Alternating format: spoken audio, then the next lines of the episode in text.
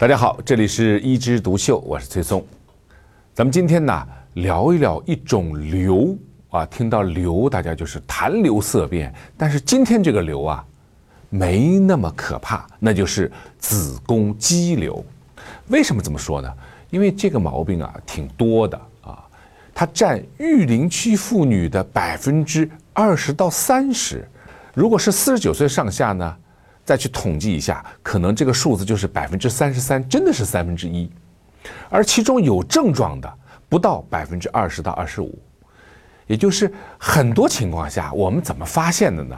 都是体检，体检的时候说，哎呦，你这里面有一个很小很小的肌瘤，或者有两个，怎么办？请去妇科就诊。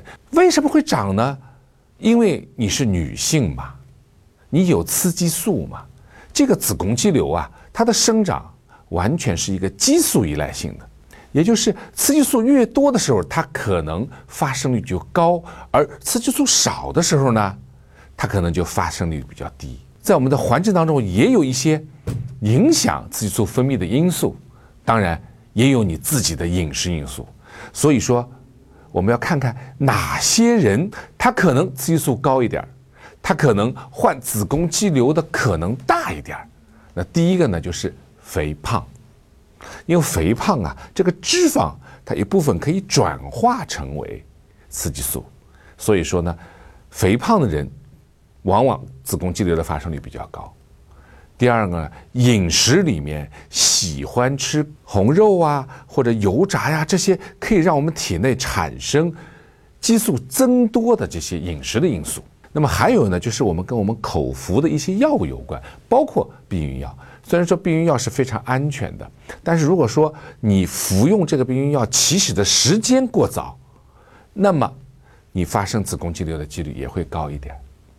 那当然还有什么？还有遗传的因素，还有你初潮的年龄，也就是你来月经的早晚。早的话呢，说明你的激素挺充足的，所以你就早来了。这也是其中的一个因素。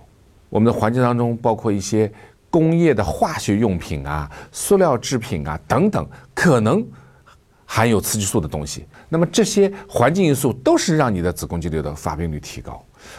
但是有一点啊，可以让大家安心的，就是子宫肌瘤的这些因素其实挺多的，而且发病率挺高的。有没有听说它的恶变很多呢？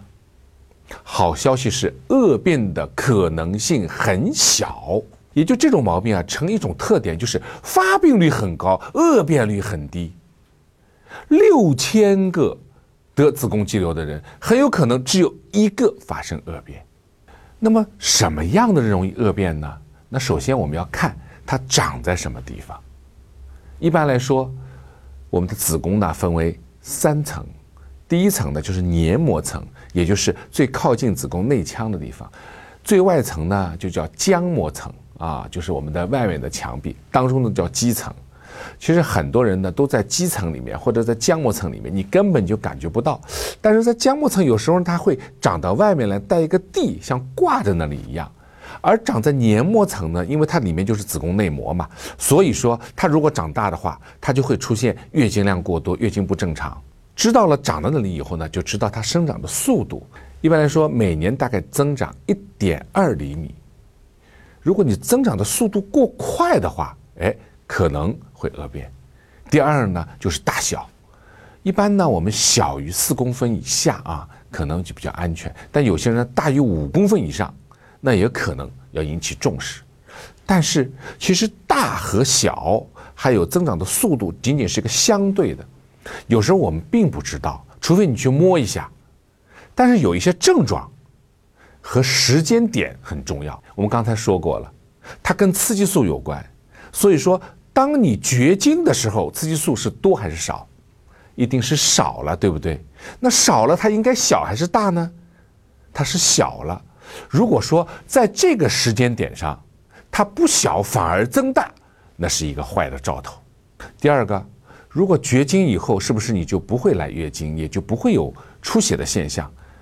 如果说绝经以后阴道有不规则的出血，或者快绝经的时候，你这个时间啊很长，一拖十来天，哎，怎么这个出血老是不止？赶紧去查一下，这个是一个危险的信号。比如说长在黏膜层底下的，那么月经的量就比较大。如果月经量大到可以贫血的地步了，那我们要看一看是不是太大了，需要手术。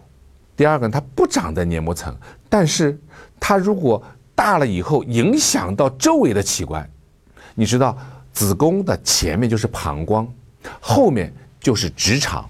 那如果说长的地方特别不对，就长在直肠边上或者膀胱旁边，它大了以后压迫了周围的脏器，造成小便和大便困难的人，那可能也要开刀了。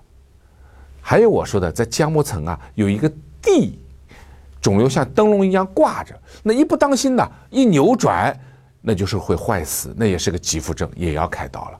如果说不再有生育的要求呢，我们可以子宫全部拿掉。如果还有生育的要求，现在可以把它剥离掉。当然了，我在网上也看到一些文章啊，说有一些新的方法，包括磁疗啊等等，都可以让子宫肌瘤减少，所以完全的不必担心。好，我们今天的子宫肌瘤呢就聊到这儿，我们下次接着聊。